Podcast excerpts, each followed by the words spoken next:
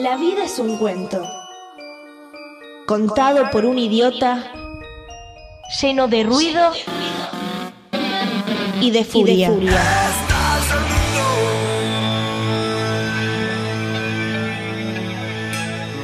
Que no significa nada. El sonido y la furia. Un programa no solo literario.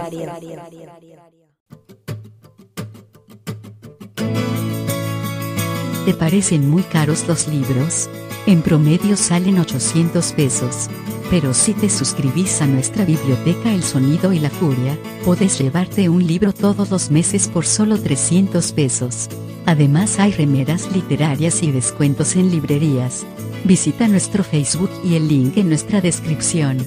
Gracias por acompañarnos en esta aventura literaria. El Sonido y la Furia, el mejor podcast de literatura.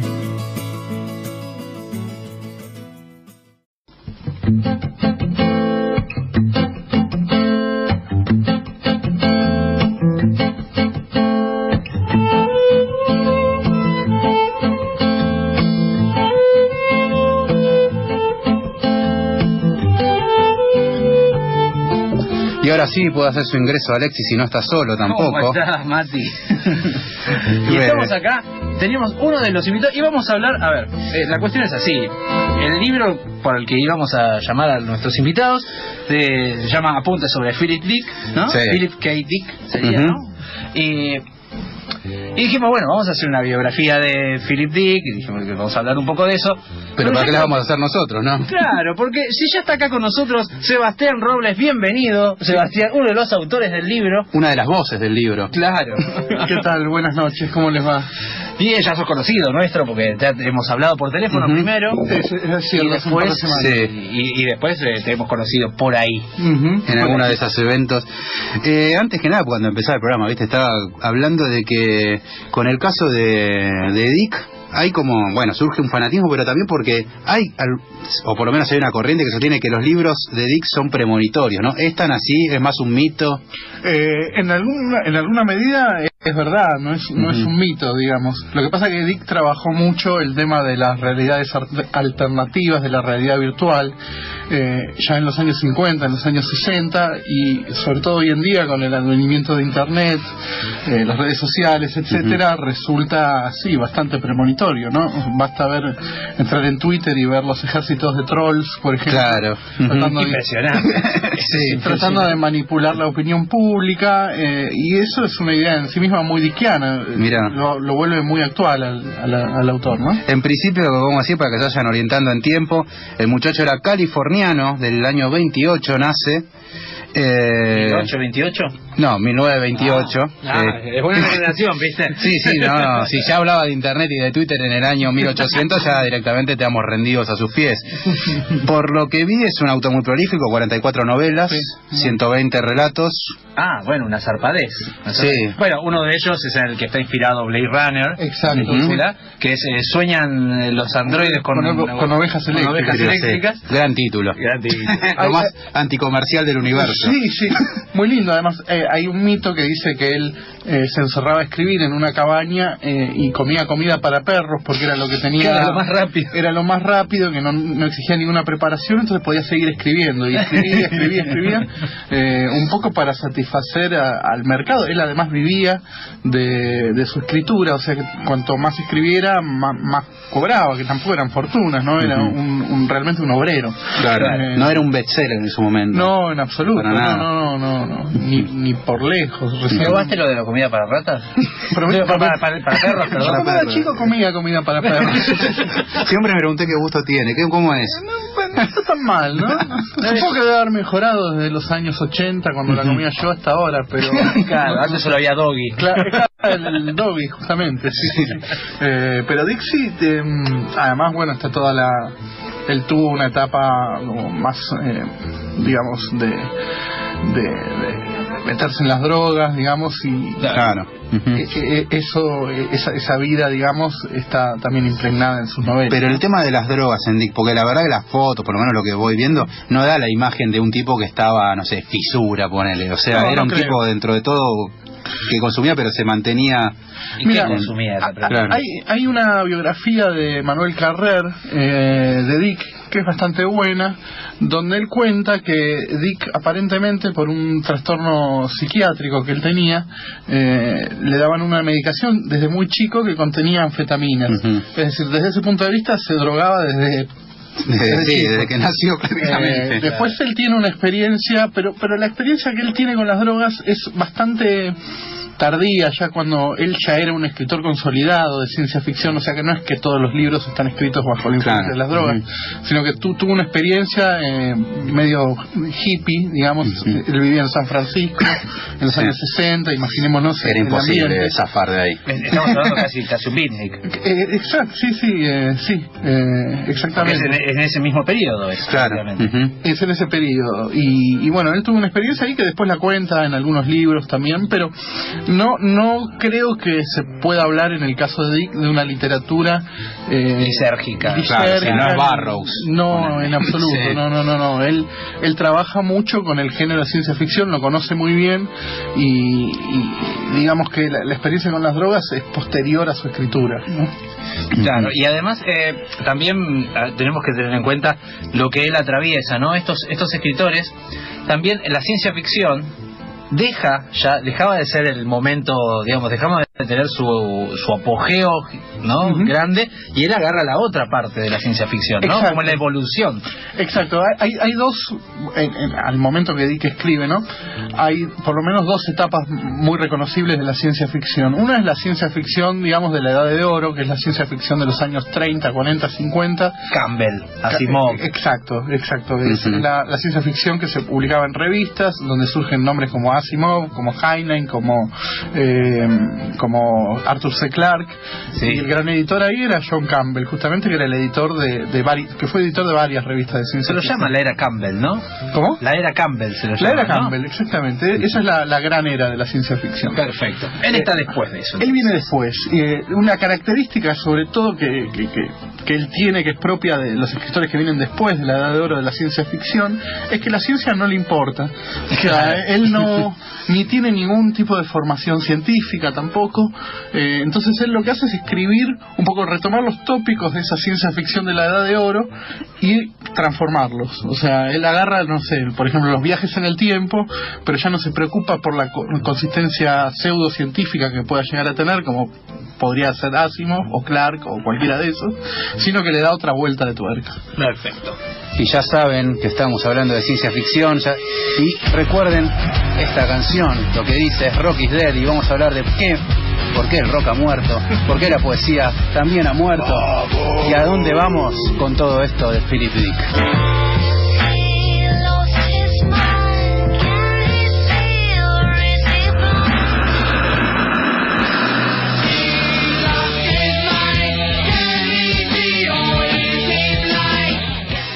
Libros, cine, música, cultura, invitados y mucho rock.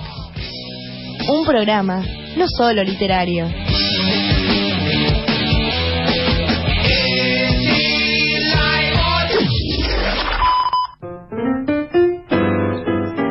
Seguimos acá en el Sonido y la Furia y ya directamente estamos con Sebastián Robles presentando, está- estás como, ¿no? Venís como el gladiador enfrente de todos acá, venís vos solito.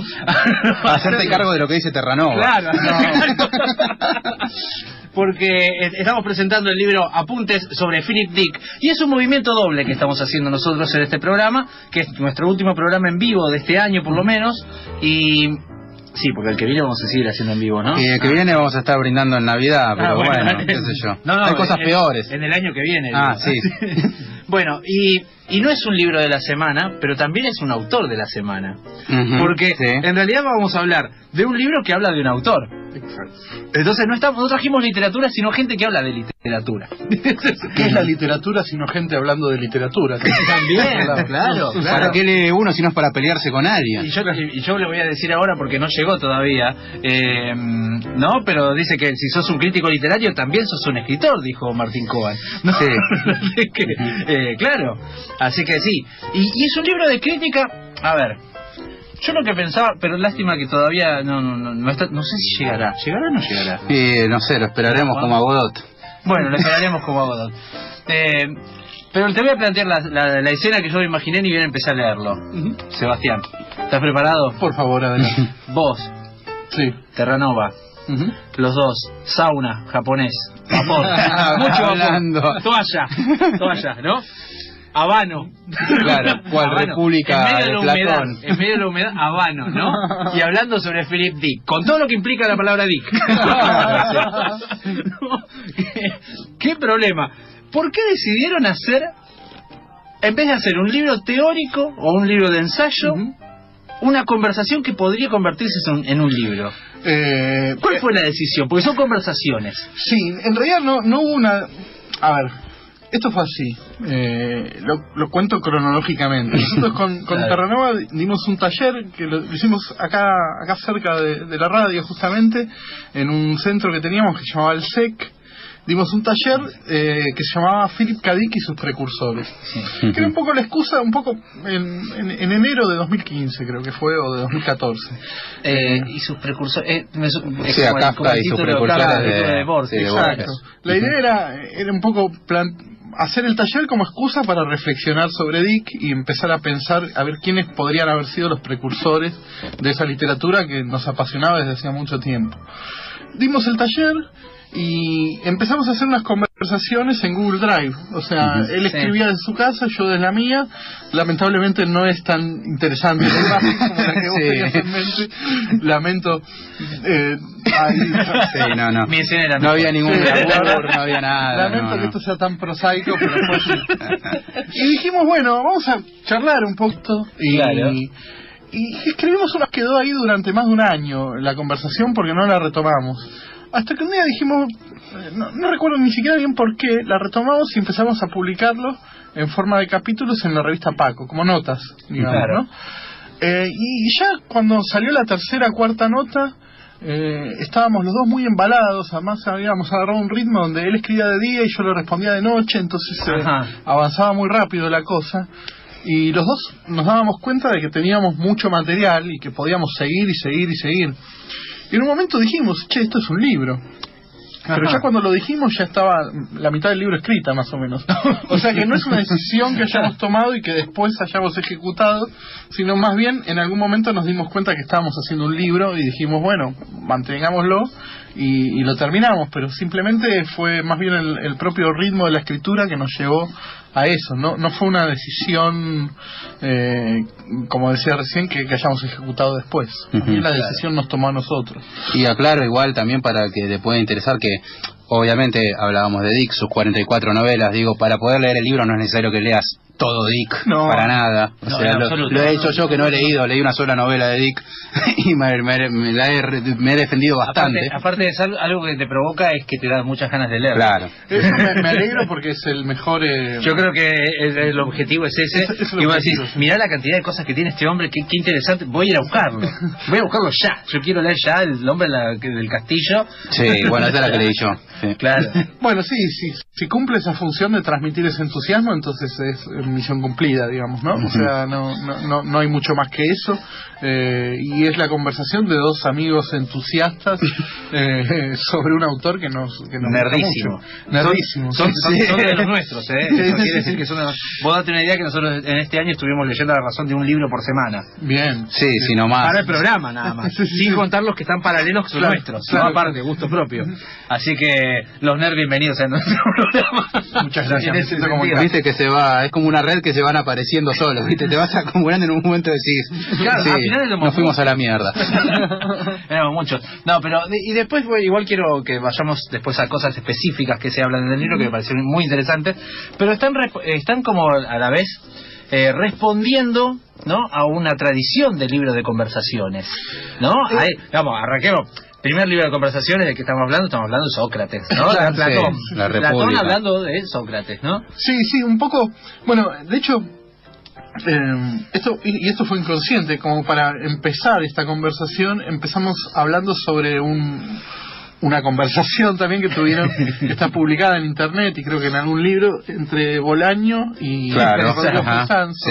Eso después. Hermoso. Eh, que es una conversación muy breve y, y muy superficial también, eh, sobre sobre Dick, bastante tilinga en el caso de, de lo que dice Fresana ahí.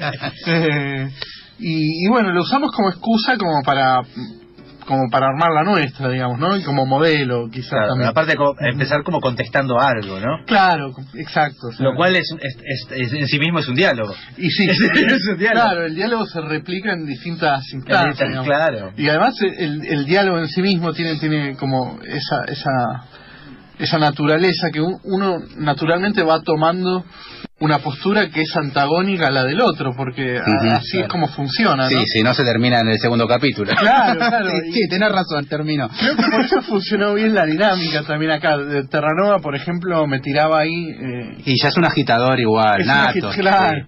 Eh, estábamos hablando de los cuentos. Por ejemplo, en un momento recuerdo que yo abría la noche el, el- el archivo en Google Drive para ver qué, qué es lo que él había escrito y después seguir. Y me acuerdo que ponía, no sé, tal cuento que a mí me parecía brillante, es una mierda. Entonces, chao, ahí me tiraba leña y yo escribía, y escribía, escribía. Y después también, obviamente, pinchándole un poco a él. Y, Claro, y claro. así, así avanzaba la conversación. Sí, claro, sí, sí. Dialógicamente, como quien dice. Exactamente. Lógicamente, está muy bien. Lo mismo que nos pasa a nosotros con los libros. Cuando yo vengo recontra cebado, digo, mira qué bueno el libro que nos llegó. Y como decís, no, mira, Milena Cacerola está editando mi lucha de Hitler. Bueno, pero ya. está, está Philip Dick ahí atrás. Claro. Y Philip Dick está acá agregado como cual eameo, ¿no? No, Y igual la letra es br- es brillante porque es una letra muy de ciencia ficción, muy robótica, por supuesto, ¿no? Sí, sí, eh, la tapa se la debemos a, a nuestro amigo Alejandro Levakov, que hizo un, un gran trabajo ahí con, con, Ah, con esta idea que, que le habíamos sugerido. En realidad, Es porque la letra es medio es medio Terminator 2, digamos. Claro. Es una cosa así. viene Claro, es verdad, sí, sí, sí, atrás la retocamos un poco, también pusimos Atrás unas está- máscaras antigas. La parte de atrás está preciosa también, con un par de niños con máscaras de gas. Está muy lindo. Muy lindo. Todo, todo lindo, todo hermoso.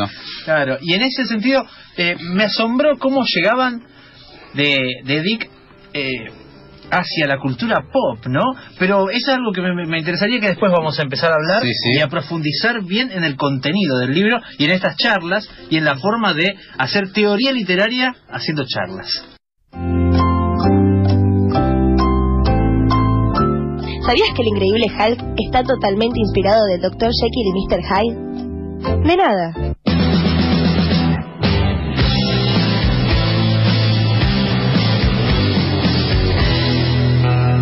El sonido y la furia, llenándote de datos al pedo.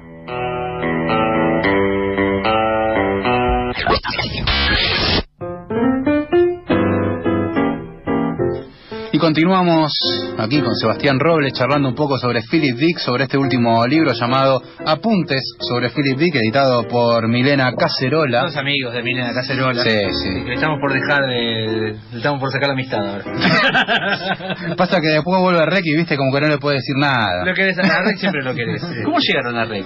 Eh, Más allá de que lo conozcan, digo, todos llegamos a Rec de alguna manera. Vos escribís y llegas a Rec. Todos los caminos conducen a Rex. Sí, totalmente.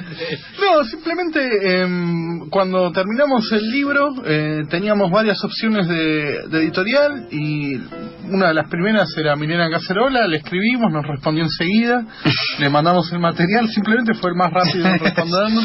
Y nos pareció bien porque nos gustaba que saliera por Milena Cacerola, así que Sí, aparte, viste esos textos medios así, te dije, sí, conversación, te le dice, ¿cómo te voy a publicar una conversación? Dale, miren a parece que- Cacerola sale.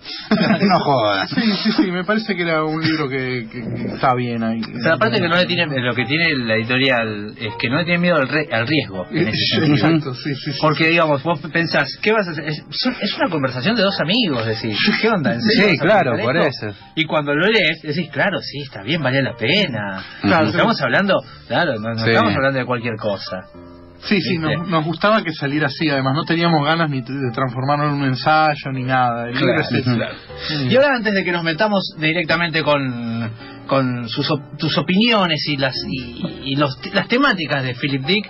Eh, vamos a dar, por supuesto, nuestro WhatsApp al aire para los que quieran mandar un mensaje y decirle y putearlo a Robles y decir lo que quieran. Sí, sí, porque ya te han puteado un par de veces. Eh, leí ahí que decían, cada vez que vos decís que la ciencia ficción ha muerto. Ah, ah. mis amigos imaginarios. Son los trolls. Claro, el WhatsApp al que pueden mandarlos es el 1167103758, 1167103758 y pueden dejar sus mensajes y no, no olvidarse que también podrán podrían conseguir apuntes para Philip Dick. Claro que sí. Mirena Cacerola, cualquier texto. Sí. Te puedes ir a donde vos quieras, no sé, hasta el Ulises de Joyce, ponele, te pintó decir me voy de vacaciones, qué lindo irte con el Ulises a la playa, ¿no? Claro. Ahora, difícil cómo te va a llevar Ulises, no sé. Claro. Tarda como 40 años en llegar a su casa. Pero bueno, lo que puedes hacer es ir a Librería Rodríguez Almagro, que queda en Pringles 486, aquí a unos metros de la radio. Te acercás, Tienes que seleccionar tus libros, la librería ahí eh, tiene toda a su disposición, vos podés agarrando uno, dos, tres, cinco, decirme voy la semana que viene a la costa, me llevo 22 libros, después lees uno o, medio, pero no importa. Algo romántico y le quiero ese de Hitler, claro. Eh, vas ahí a Librería Rodríguez Almagro, seleccionas tus libros, te acercas al muchacho que está ahí atendiendo, siempre muy gentil, y le tenés que decir... Philip Dick. Ah, no, no, no. No, eso ya lo dijiste antes.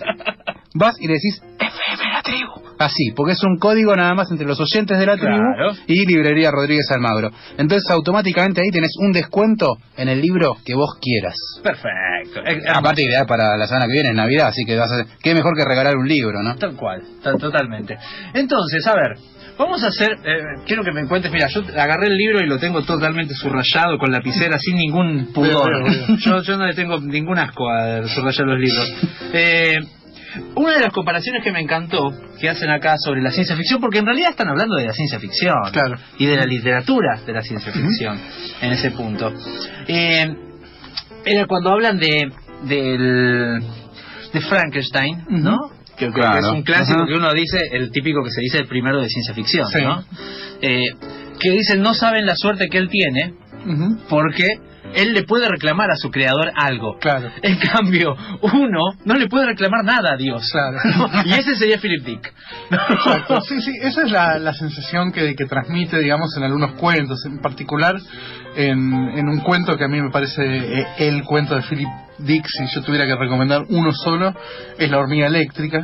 es un cuento bastante tardío de él. La historia es es bastante simple, es, está, es el relato de un tipo, sobre un tipo que se lastima, eh, creo que se cae de una montaña, no me acuerdo bien cuál es el accidente que tiene, eh, lo internan en el hospital y cuando lo, lo, van a abrir para, para, para curarlo, se dan cuenta de que él es un robot. Entonces le dicen, eh, uh. usted es un robot, pero el tipo no sabe, es como si a vos te dijeran un día, bueno, vos sos un robot. Eh, y el tipo tiene memoria de persona, en fin, él tiene las, supuestamente él creía que era un ser humano, pero no, es un robot. Eh, y esto abre muchas preguntas muy filosóficas, digamos. Y la, una de las principales es, bueno, ¿quién me creó? Claro, eh, claro. Y el, el, el, el, cuento un poco narra... ya aceptando que soy un robot. No me queda otra que aceptarlo porque la, evidencia está. De hecho, el tipo le dice, no, usted váyase del hospital, vaya al taller, porque no... no Muy bueno. en el hospital no, puede, no, tiene nada para hacer, no mandan a un taller. Carlito re bueno. Carlito, era un problema de bujía.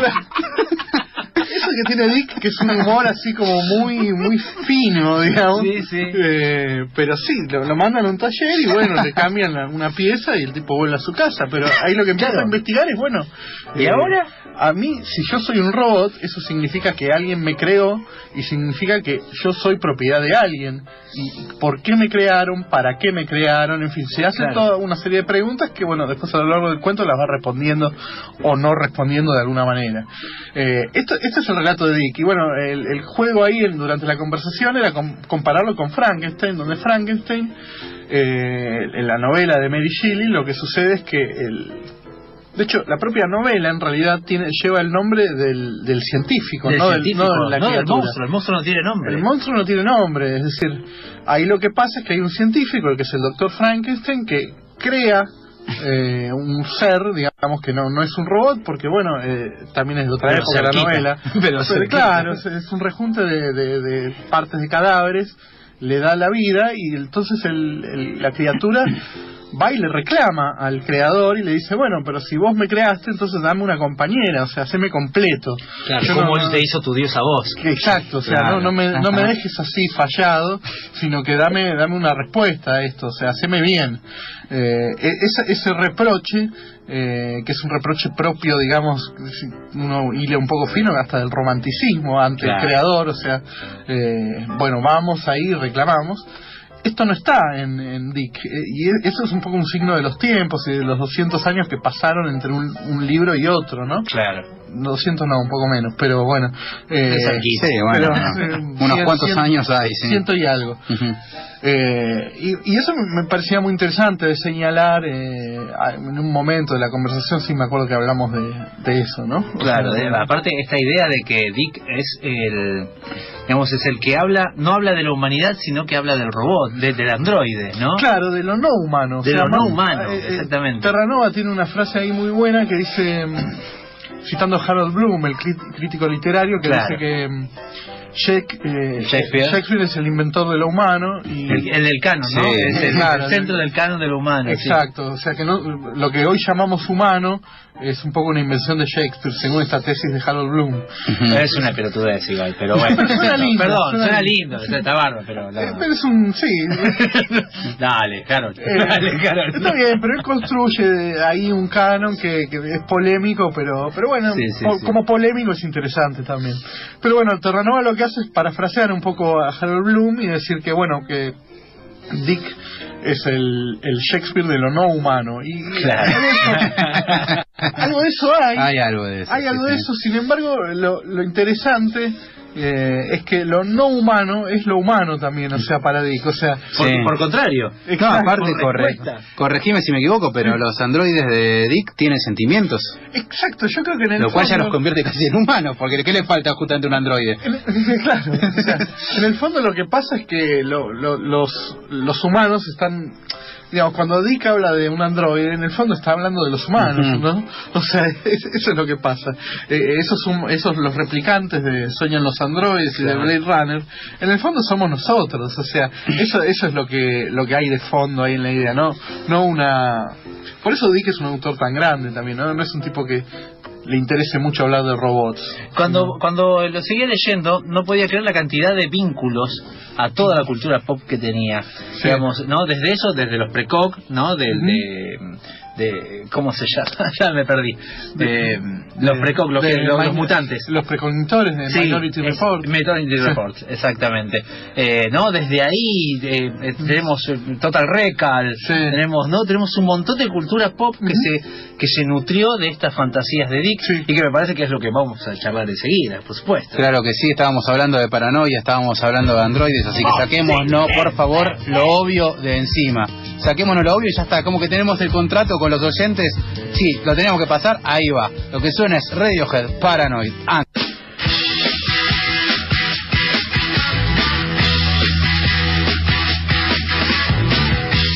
Tanto ustedes como nosotros siempre quisimos ser como Wild. En el sonido y la furia cumplimos tu sueño.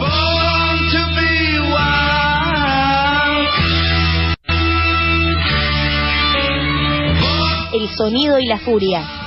Literatura en su más rockera expresión.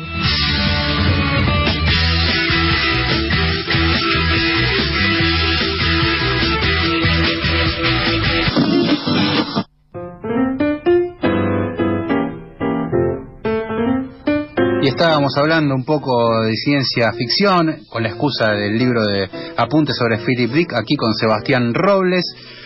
Y comentarnos un poco que está también ahí en el libro el término que estamos hablando sobre ciencia ficción. ¿De dónde surge?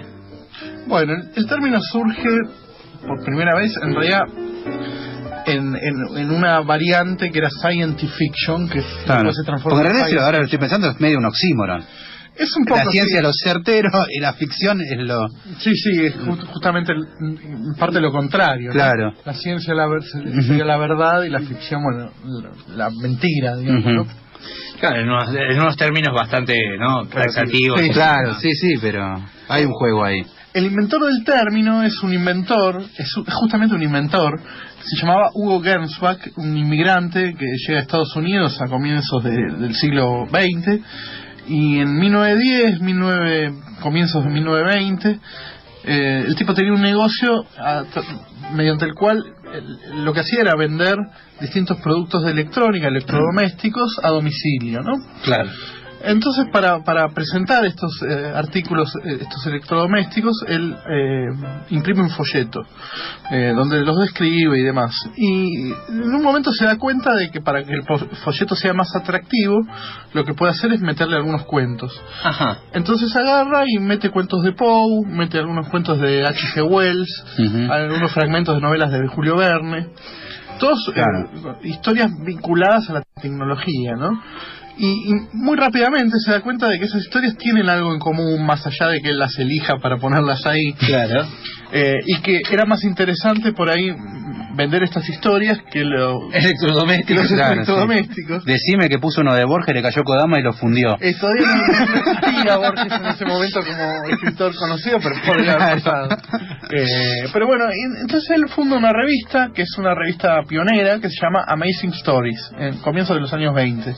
Eh, y, y ahí, en esta revista, inventa el término Science Fiction. Y dice, bueno, acá yo voy a publicar estas historias que van a ser ciencia ficción. Entonces inventa el género prácticamente, agarra una serie de historias que ya existían y las mete todas bajo la misma etiqueta. Eh, y el paso siguiente era, bueno, contratar autores para que escriban historias nuevas. Para no- Claro, o sea, dejó, dejó los electrodomésticos para vender un folleto. Eh, Sí, Un folletín. Sí, sí, sí. Hermoso. El, el folleto Hermoso. en sí mismo valía más que lo que estaba vendiendo. Cosa que hoy sucedería totalmente aparte, se sería totalmente al revés. Claro, sí. Y, y bueno, a partir de ahí se empieza a desarrollar el género.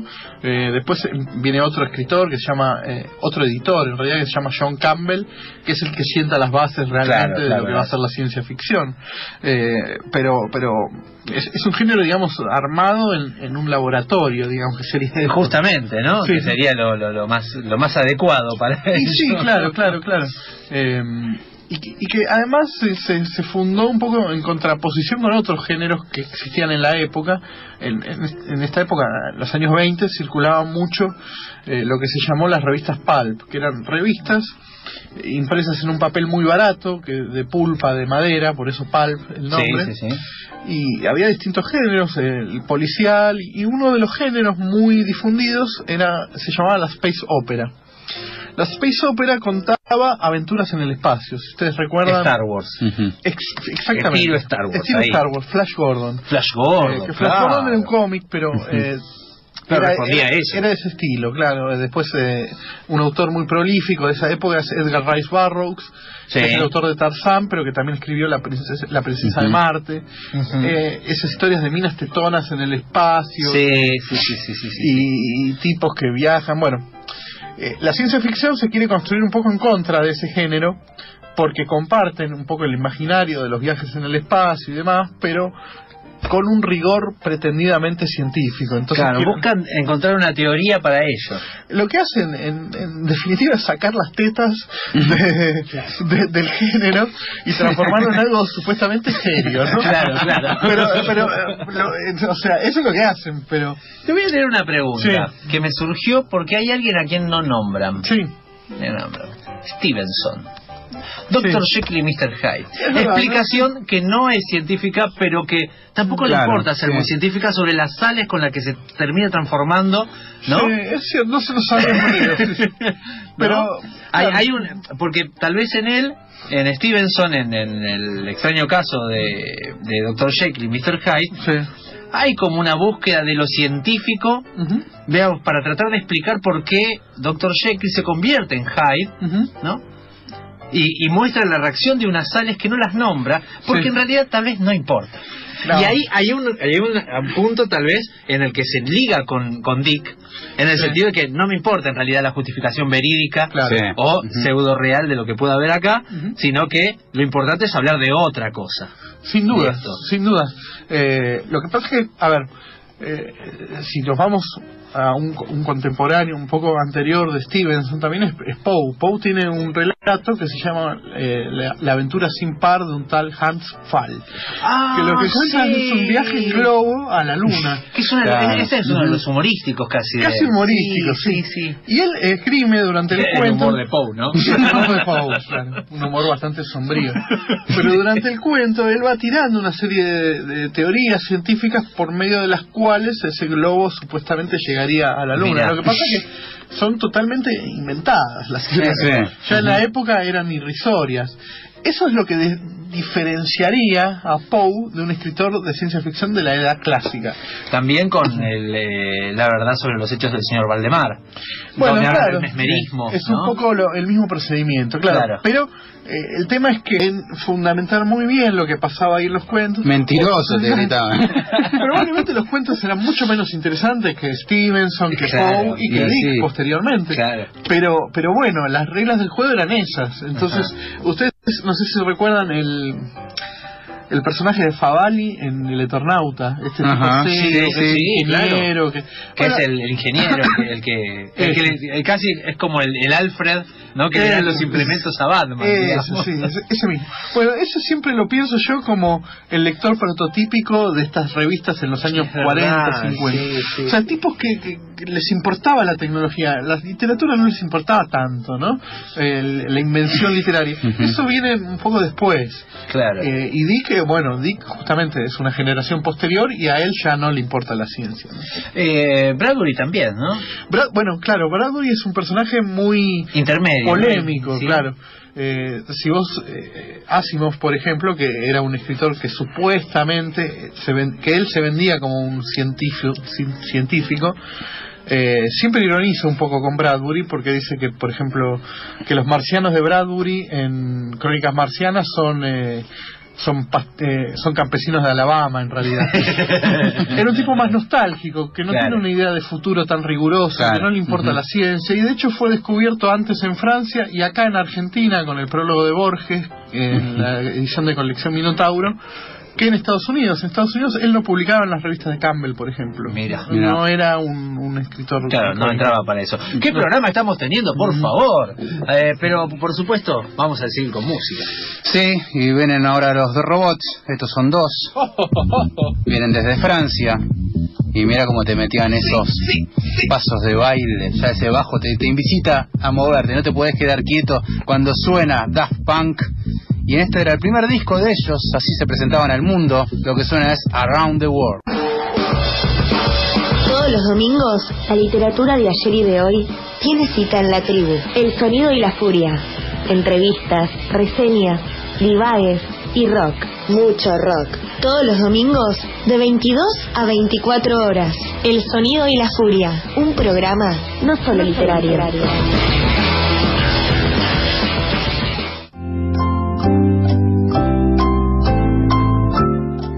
¿Sabías que Bob Dylan tomó su nombre artístico del poeta galés Dylan Thomas? De nada.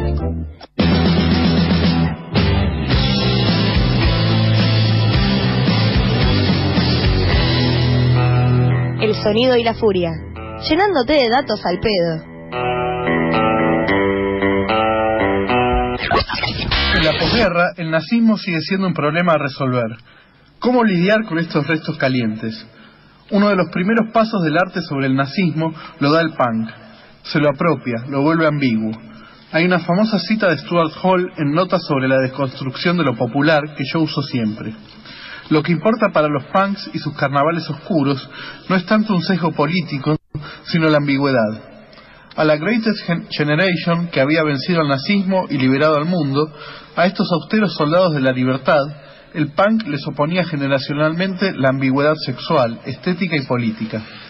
Se maquillaban de forma estridente, se vestían con basura, hacían una música incomprensible y ruidosa, convertían el, el, dolor en placer y sobre todo interrumpían el respeto a la racionalidad burguesa.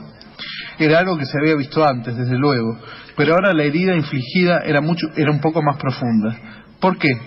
Porque Sid Vicious aparecía con una esvástica en un recital y antes de eso no había símbolos recientes que remitieran al asesino, al asesino sistemático en masa. No era el único. El muy conocido Flash and Circle que Bowie se pintó en la cara para la tapa del disco Alan Insane de 1973 es el símbolo de la British Union of Fascism, un partido de ultraderecha formado en 1932 por Oswald Mosley.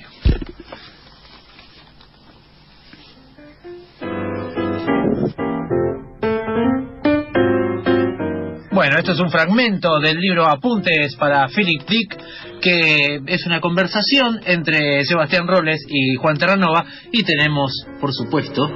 Claro, uno puede escribir lo que quiere, pero siempre está el que lo edita, ¿no? Y acá el responsable está aquí en línea, Matías Rec, eh, Milena Cacerola, buenas noches, ¿cómo estás? Hola, ¿qué tal? Buenas noches. Estamos acá ¿Cómo andás, querido? ¿Cómo andan? Acá vivos todavía. ¿Vos? Bueno, y bien, bien, acá eh, volviendo de La Plata, de la Feria de Editores, con todo un grupo de delincuentes, encabezado por, eh, M. Villafaña. Ah, Estamos, armamos una agrupación recién, pero eh, se llama No Tampuan. Ah. sí, ya, está, ya existía antes, pero ahora nosotros la reeditamos. Ah. Es Sí Tampuan. Sí Tampuan. Éramos Tampuan. Éramos Tampuán. Contanos un poquito, estamos acá con Sebastián Robles, viste, sobre este libro que vos sos bastante responsable también en aceptarlo en, sí. Cacerola y cubrirlo.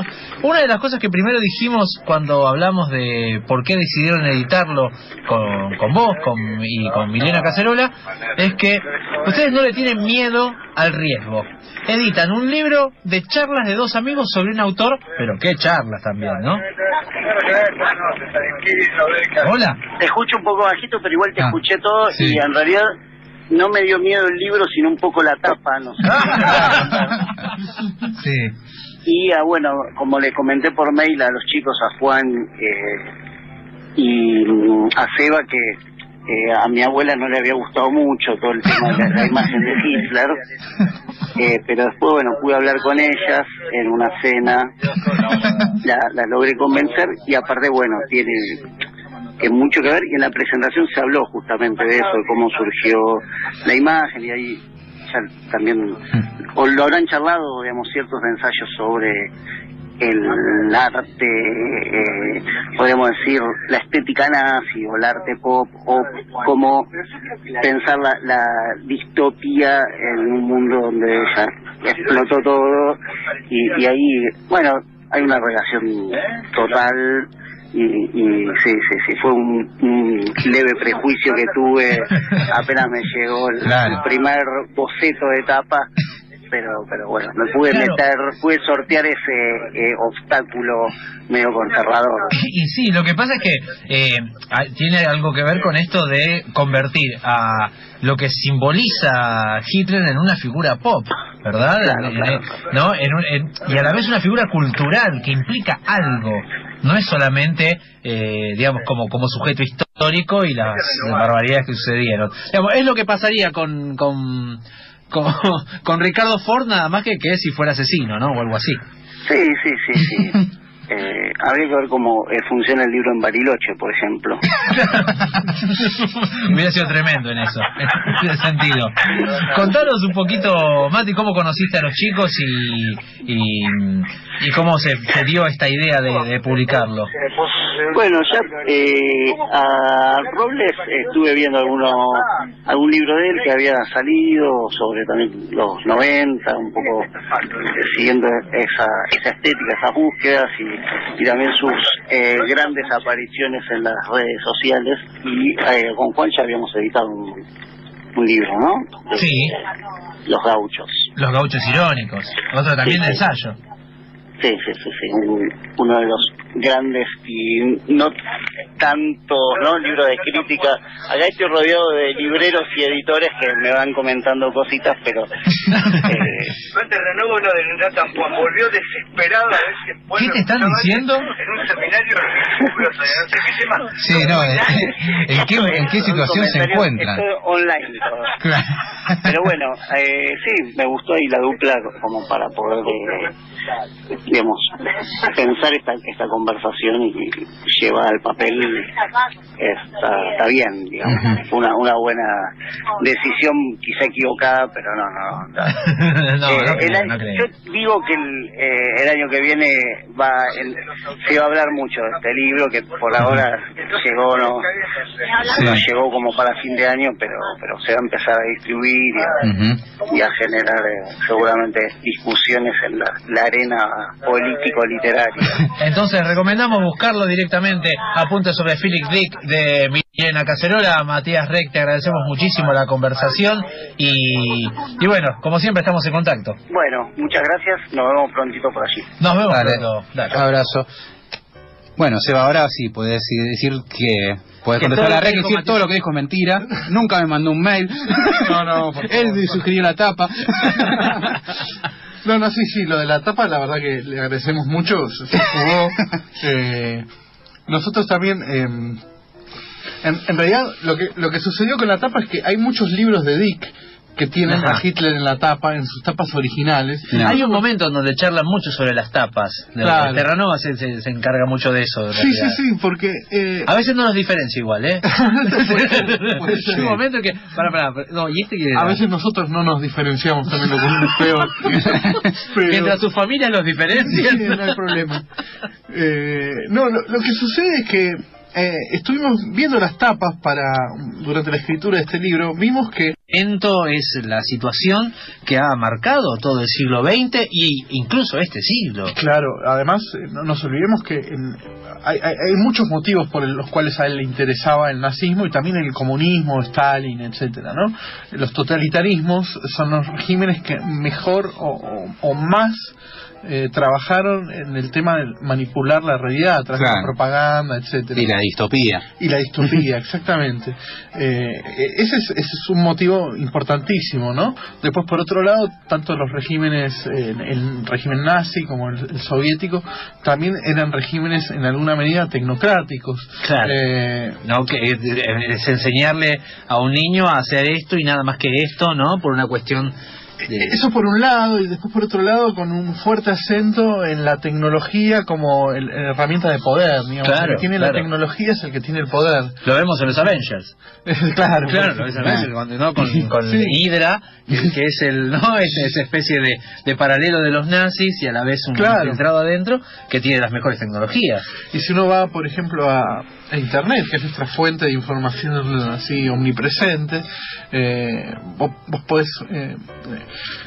ver la, la, la- la- carrera tecnológica que se generaba entre Claro. el, el nazismo y los soviéticos y Estados Unidos, quién construía la bomba más grande, bueno. Claro. Todos estos temas lo, lo apasionaban a Dick. Él trabaja mucho sobre eso, siempre desde, un punto de vista crítico, pero la crítica también se enamora de su objeto. Ujú. No, Sí, sí, Esto sí. no quiere decir eh, de ninguna manera que él fuera nazi.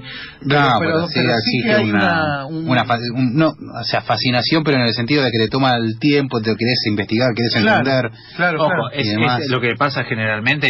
eh, los enemigos muchas veces de toda de toda historia son los que tienen el- el- la parte más linda digamos, o la mejor parte tenemos Echeverría con el, el, el matadero y la parte de los Sarmiento de los- lo tenés con, con Facundo Quiroga. o sea. Facundo, claro.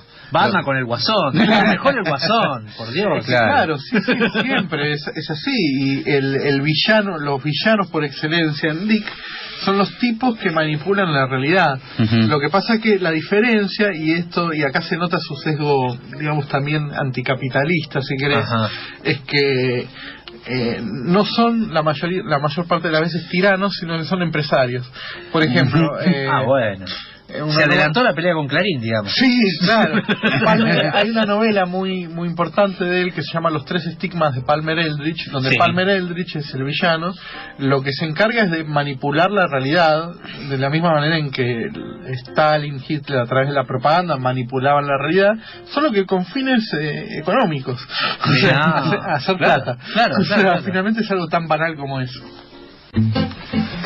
Y ya estamos a 10 minutos de las 12 del lunes, casi nada en realidad. casi nada Pero estamos con Sebastián Robles y te quería preguntar, ¿no? ya que estuvimos hablando tanto de Philip Dick, para alguien que nos está escuchando, se interesó, ¿por dónde empieza? ¿O qué recomendás empezar por Dick? Es una excelente pregunta. Yo recomendaría empezar por una novela que es de las primeras de él que se llama Ojo en el cielo.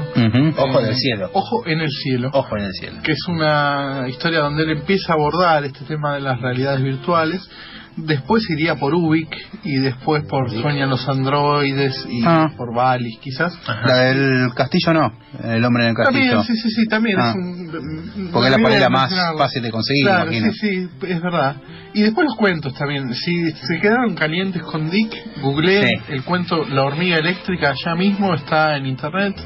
Y eh, yo empezaría por eso. Bien, bien. ¿Y vos bien. cómo llegaste? Porque uno lee eh, los apuntes y te leíste prácticamente. Si no leíste todo, di que estás ahí No, nomás. to- pero- todo no, pero en una época, yo tuve una época muy intensa donde solo leía Dick. Y ¿Y al cómo llegaste no a él? ¿De casualidad? ¿Lo buscaste? Y Yo siempre fui lector de ciencia ficción y Dick ahí siempre era un, era, era un, un autor que se decía que era, que era muy bueno. Igual pasó un tiempo desde que lo escuché nombrar por primera vez hasta que lo leí. Eh, cuando lo leí, por- lo debo haber leído por primera vez a los 17, 18, por. Eh, el momento en que hay que leer ciencia ficción. Claro, sí, sí, sí. Es el momento. Y además después de haber leído a Asimov y a Bradbury y a otros más clásicos, ¿no? Entonces, Claro. y, y ahí me partió la cabeza y durante varios años no, no lo leí a fondo, ¿no? Mira. Y decime, eh, te voy a tirar, si preguntas al azar, si andamos tirando. Eh, la segunda de Blade Runner, ¿qué te pareció? Eh, no la vi. ¡Ay! Yo dije la tiene que haber visto. No la vi, no la. No la quise ver, porque No la quisiste es ver. más, tampoco vi la serie basada en cuentos de Dick, que Ajá, sacaron sí. ahora, que sacamos, no la vi. Eh, porque, no sé, mm, me da miedo ensartarme, la verdad. Claro, ¿viste? sí pasa, eso pasa. Un poco eh, por eso. Claro. Pero- Y eh, hay unas un par de opiniones que me gustaría que, que por ahí desarrolles acá a tu manera y como, como, como te salgan ahora después de haber editado el libro, ¿no? Hablando de que el pop es Dios, ¿no? Y que eh, y que to- digamos y, y esta idea de que de que uno supera el horror a partir de la risa Mm. de no de esto que habías leído este fragmento que habías leído sobre el punk no como Sí. contesta y y cómo entra Philip Dick ahí Bueno, justamente creo que él entra un poco a raíz de, de algo que, que hablamos recién, que es esa, esta obsesión por, por, por los regímenes eh, totalitarios del siglo XX. Y creo que lo que le pasa a él con estos regímenes es que a él le interesan algunas cuestiones muy puntuales de ahí. O sea, él cuando habla del nazismo no se mete en la cuestión del holocausto, por ejemplo. claro No... habla de la comunicación no del, del sistema de manipulación Sí, de de las la- personas Claro, de la propaganda. eh, e- eso es lo que a él le importa. No, no quiere decir que minimizar al otro, pero lo que él tematiza son algunos aspectos. Sí, es que cada uno habla también no de lo que le interesa no por no por despreciar lo otro sino porque De lo que le interesa y de lo que puede también, ¿no? Sí. O sea, y, y él, y Principalmente. él- él- sí, él podía hablar de esto, entonces, de alguna manera, lo que hace no es de ninguna manera banalizar el, el nazismo o, o el estalinismo, sino darle una impronta diferente, por Claro, decirlo de alguna manera. Él le encuentra la vuelta al tema, le encuentra la manera de hablar de esto sin necesidad de, de, de- de bajar una línea con la que probablemente estuviera de acuerdo también, ¿no? O sea, Claro, claro, no, claro. no- no hacía falta, no le hacía falta condenar el holocausto, eh, porque el nazismo que aparece en sus libros es lo suficientemente terrible, además, para sea, para, para él lo principal, lo y esto, esto por ahí suena medio raro, pero el, el, el principal efecto nocivo, maléfico de un, de un régimen totalitario es la distorsión de la realidad. Después todo Claro. lo demás es una consecuencia de eso. Claro. Eh, eh, los villanos de Dick lo que hacen es eso, distorsionar la realidad, manipularla con fines eh, propios, perversos miserables miserables. sí, sí, sí, Y todo lo demás es consecuencia. O sea, Claro. las muertes, eh, y por eso ni siquiera las tratan, no le hace falta. Claro, no, no le hace falta en ese sentido. Y, de- y decime, desde ahí, ¿cómo es que llegamos a esta, a esta idea del pop como para ir cerrando? eh, que no, no- supongo que tendrá que ver con el pop para divertirnos, ¿no? El Como pop- dice, pop para divertirse. Sí, claro, como diría Capusotto, pero pero más o menos así es, ¿no? Es como banalizar, no no es porque no es banalizar No, tampoco. no es banalizar, es- No es banalizar. ¿Cómo es convertir a Hitler en un personaje, en un meme? Convertir a Hitler en un meme. ¿Y esa es la manera de superar el dolor? Eh, no, ¿Será? Es la pregunta, ¿no? Que también se plantea un poco en el libro. Eh, es una pregunta que tampoco no me animaría a responder muy categóricamente. claro, sí. Pero creo que sí, el humor de alguna manera supera al horror, le gana. Eh, lo que pasa es que para eso tiene que pasar tiempo, tienen que pasar... Claro, tienen- claro, claro, claro. Tienen que pasar muchas cosas antes de que se pueda llegar a eso. Eh, Totalmente. Dios es el pop, entonces. Dios es el pop, claro. Stop. Eso fue todo por hoy. Gracias por habernos escuchado. Hasta el próximo episodio. El sonido y la furia, el mejor podcast de literatura.